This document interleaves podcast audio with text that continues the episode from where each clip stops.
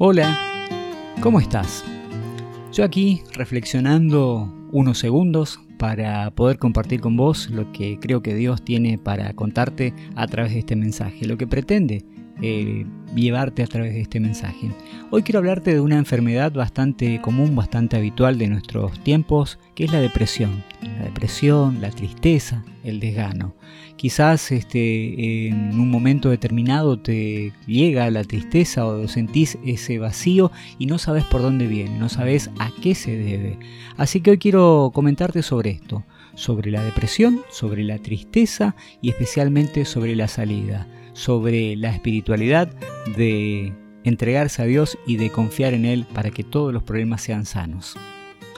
La depresión puede traer consecuencias físicas, emocionales, que pueden ir desde pérdida del apetito, insomnio, pérdida de fuerza, eh, angustia. Hay muchas cuestiones relacionadas con, la depresión y por ahí uno trata de no caer en esto de, decir... Eh, de no, de no entregarse a la enfermedad, pero lamentablemente estas cosas ocurren. Y nosotros como cristianos queremos este, confiar en lo que nos dice la palabra de Dios. Hoy sabemos que hay mucha relación entre lo que significan eh, las enfermedades eh, que, están asociadas a síntomas depresivos, enfermedades eh, inflamatorias, autoinmunes, neuroinflamatorias, asma, diabetes, alergias. Hay muchísimas enfermedades que tienen su base en lo espiritual, en lo interior. Y esta sociedad que a nosotros nos deprime en muchos de los casos, sufre depresión por muchas cosas y nos impide salir de esa tristeza. Y sabemos que en lo espiritual está la solución a todo esto.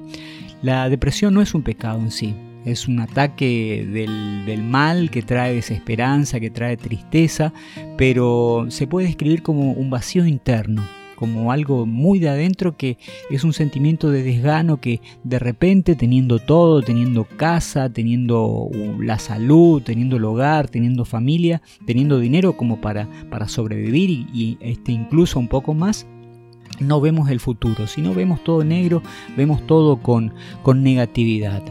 Em, así que la propuesta que yo te traigo es que confíes en lo que la palabra de Dios tiene al respecto, nos dice al respecto cómo podemos atacar lo espiritual eh, y cómo tener más resultados positivos.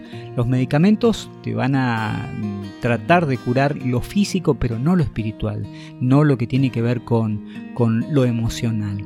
Eh, por eso en, en, la Biblia quiero referirte a Juan, versículo 16, capítulo 33, dice, yo les dije esto para que encuentren paz en mí.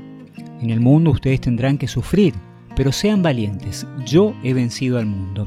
Ya en otras oportunidades te, conté que Jesús nos aclara que Él es la luz, Él es la esperanza, que hay que confiar en Él, que estas son cosas del mundo, que vivimos en un mundo, pero que no tenemos que dejarnos llevar por Él. No sé cuál es la situación que te está tocando vivir en este momento, si estás triste, si estás deprimido, te invito a hacer como lo hice yo hace, hace muy poco. Me sentía triste de repente, sin saber para dónde ir.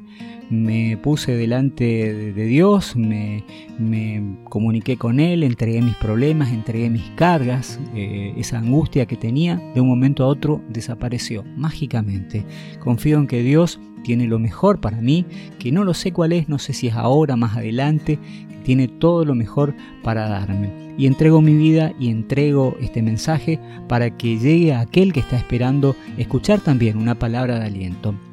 Así que te, invito en esta pequeña reflexión a, encontrar un pequeño momento, un pequeño espacio para hablar con Dios, para contarle de tus problemas, para contarle de tus angustias y para que puedas realmente comunicarte con Él. Vas a sentir una paz en tu corazón. Es la paz que el mismo Dios promete para los que confían en Él.